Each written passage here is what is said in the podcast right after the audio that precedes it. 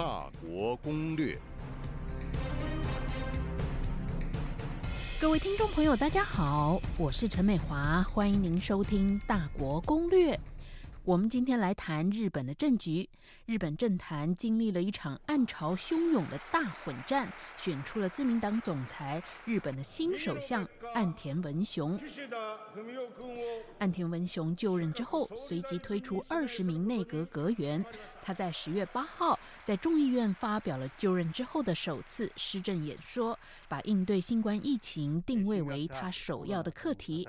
他也表明要推进自由开放的印度太平洋。岸田文雄在选举期间对于中国的立场强硬表态。那么在上任之后，他将会如何应对中国呢？我今天请到四位专家来分析。还有日本接下来要在十月十四号解散众议院，十月三十一号投开票。今天也要解读日本这些政治议程对于政局有什么影响。首先，我请东海大学日本区域研究中心主任陈永峰来分析。这是一个过渡内阁啊，下个月就院会改组了，十四号就会解散，三十一号就会投票，所以只剩下三个礼拜左右，然后十一月初就会出现新的内阁，这里面大概还会有一些改变吧，选举后就会总辞了，新的内阁就会出现。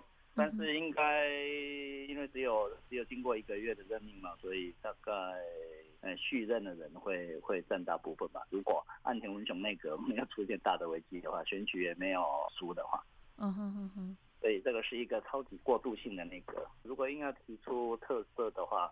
嗯，菅义伟那个时代就已经存在了，外务大臣茂木敏充跟皇卫大臣安信夫都还留任，所以在国防外交上面大概路线上是不变的。嗯，啊，但是理论上是一个选举内阁，因为马上就要选举，但是当然是看守内阁，虽然失去了议员的身份，但是仍然是阁员。嗯哼，那但是是看守型的，因为没有众议院了嘛。嗯，连首相自己都失去众议员的身份了。嗯，所以非常过渡。嗯，那这样的话，我们怎么观察岸田文雄接下来的这个新首相的政策？可以怎么观察呢？所以现在只能十月三十一号他必须连任，而且要选的不错，哦，政策基础才会稳固，在自民党里面的位置也才能够稳固。嗯，虽然现在他已经是首相，但是他第一件任务就是解散国会啊。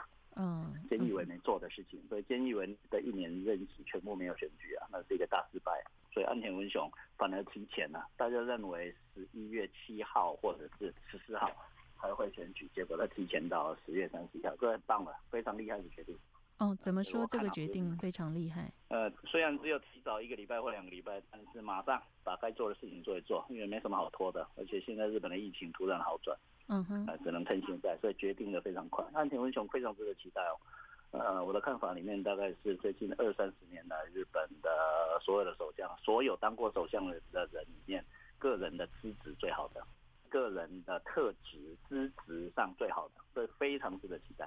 哦，嗯哼，嗯，您是指他的能力是吗？执政的能力是吗？没错，嗯哼，没错，没错，总体的能力，总体的能力。嗯哼，所以现在这样的乱世，日本出现这样的首相，我觉得是日本的幸运了嗯嗯哼。那这么厉害的首相，你觉得他对于中国的政策会怎么样？他会怎么样去应对中国呢？表面上软，但是实际上硬。嗯，表面上软，实际上硬，实际上会更硬。哦，是吗？就算有战争，他也不担心。嗯，全部在他的计算里面。嗯，但是表面上会更协调，会比安倍晋三的后期，嗯，或者是岸信夫强硬的发言，呃，在那些事实上都是没有用的。嗯。国防外交上不是用强硬的发言就可以处理的，反而是协调是厉害的。安田文雄做得到这一点。嗯哼哼，所以安田文雄的协调能力很强，是吗？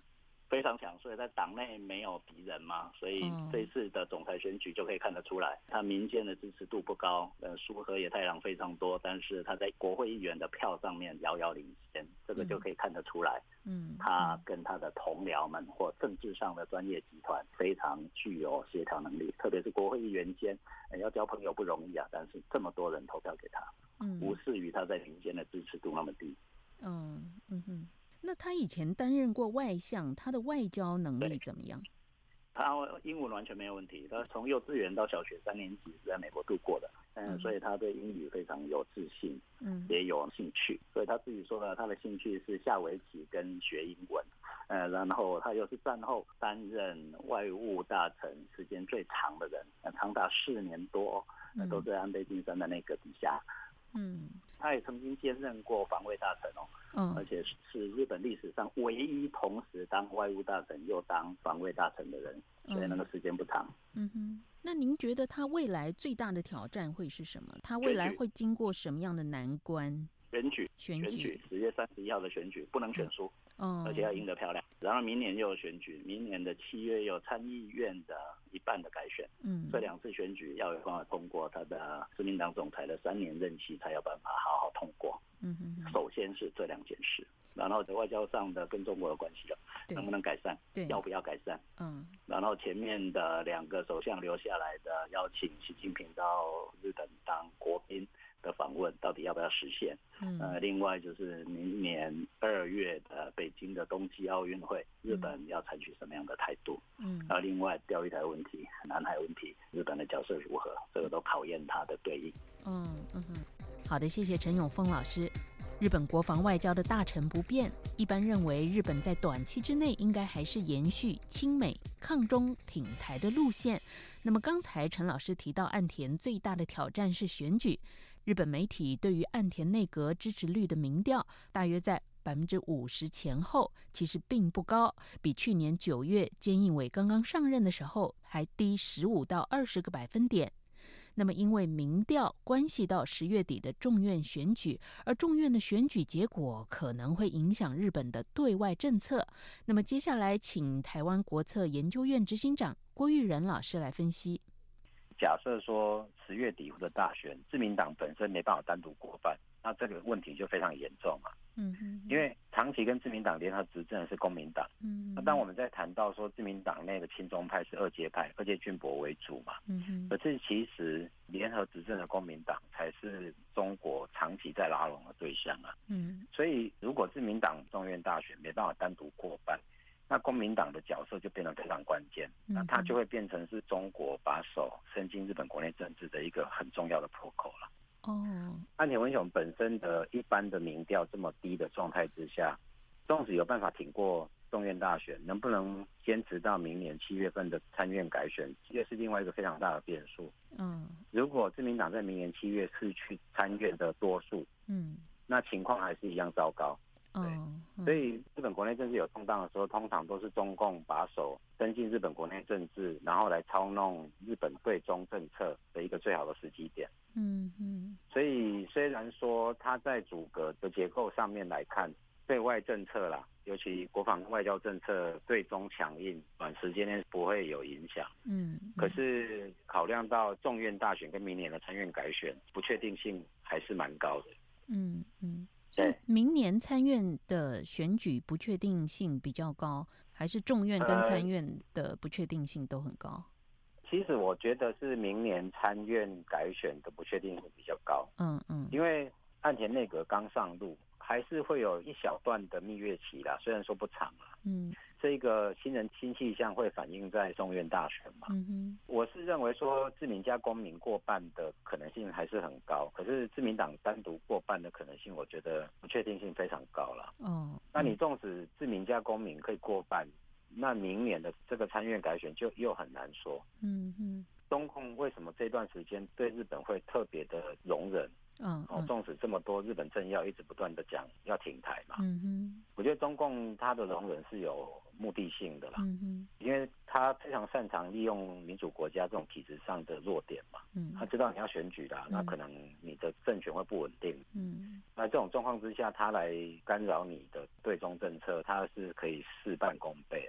嗯，所以我觉得老公现在打的是这个算盘。嗯嗯，这中间中国当然会不断的干预啦。例如说十一月初如果众院选举完。我觉得中共就开始发球了，发球给安田文雄去接嘛。嗯第一个就是习近平访日，那第二个就是中国表态要加入 CPTPP，对，看这个新的首相怎么接这个球嘛。嗯哼。然后第三个就是明年二月的北京冬季奥运嘛。嗯哼。再接下来十二月又是中日韩三国 FTA 的峰会。嗯。那今年的主办国又是日本。嗯嗯哼，所以这一些议题，中国会不断的丢球。那我自己的判断，我觉得中国会试图把他要加入 CPTPP 这件事情跟中日韩 FTA 把它挂钩在一起。哦，那这个对日本企业是一个诱因嘛？嗯哼。可是岸田文雄他在对外关系上基本上是走安倍路线嘛？嗯嗯。所以这两件事情就会变冲突了。工商业界的诱因跟坚持安倍路线这两个对冲嘛？嗯嗯。中共非常擅长利用民主国家这种矛盾啊，这种体制上的弱点，让你自己打自己嘛。嗯嗯嗯。您是说在经济方面，企业界会希望跟中国比较友好的交往，但是岸田如果继承安倍的这个国防外交政策的话，可能对中强硬，那就跟经济方面跟企业界是对冲。对冲。对，对。嗯。那不管是哪一条路线胜出。其实这个就是中共要的，这样要造成你内部的矛盾嘛。嗯，他是用透过这种方式来操弄你的对中政策嘛。嗯哼，那这一次岸田文雄的那个官员当中，有一个新的叫经济安全保障大臣，那呃，这个主要的任务是什么？因为中国非常惯于使用不正当手段的科技行为，或者是非市场性的措施去干扰正常的贸易秩序。嗯嗯嗯。那这一个主要负责的就是针对中国这种不正当的科技行为，跟用非市场性的措施在干扰贸易秩序嘛。嗯嗯。可是我觉得这个经济安保大臣他能不能做到原来期望要做到的事情？其实还是要看我刚刚提到那几件事情的结果了。嗯，就是众院的大选基本上会决定这个岸田他的施政的主要的方向。嗯嗯。假设说他众院选举的还不错，自民党本身单独过半，那我觉得安倍路线会非常突出了。嗯。只是如果众院选举不是太理想，那公民党就变成关键地位。那这个状况之下，岸田想要硬也很难硬得起来啊。嗯嗯。好的，谢谢郭玉仁老师。岸田文雄将如何应对中国这个问题？接下来请教日本研究专栏作家谢文生。对岸田政权跟中国关系的观察是这样：就说，岸田派传统上来讲，在二十世纪末以来跟中国比较亲近。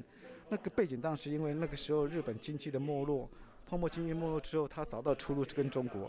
那个时候国际环境也是挺的确倾向中国，这个背景在。那当然现在环境不一样，岸田其实也有学到这个部分，但是他自己的转变不代表岸田派全部都会转变，因为岸田派里面还有一部分是在岸田派的前会长古贺成这的影响之下，那还是对中国是比较亲近的。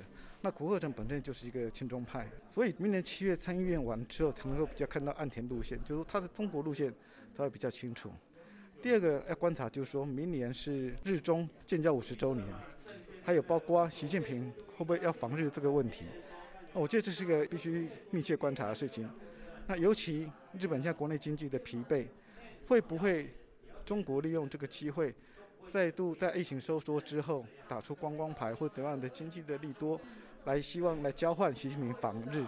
我觉得这是我们要观察一个重点。好的，谢谢谢文生。接下来请教台湾师范大学东亚学系主任林贤生老师。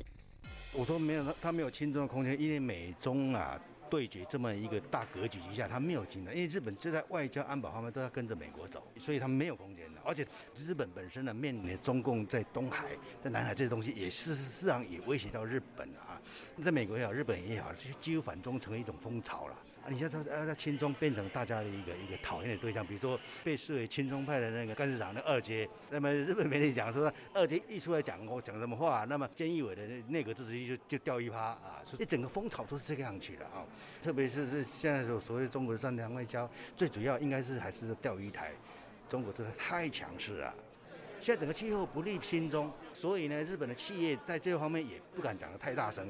特别是中国要求一些外国企业啊强势的姿态有没有？我是最近又缺电，又停电，有没有？这就变成中国的投资环境不会是那么的好啊。说不定日本的企业从这样换个脑筋啊，到东南亚去，那这样子日本国内的所谓轻中的氛围、轻中的土壤，慢慢慢慢慢弱化掉了。好的，谢谢林老师。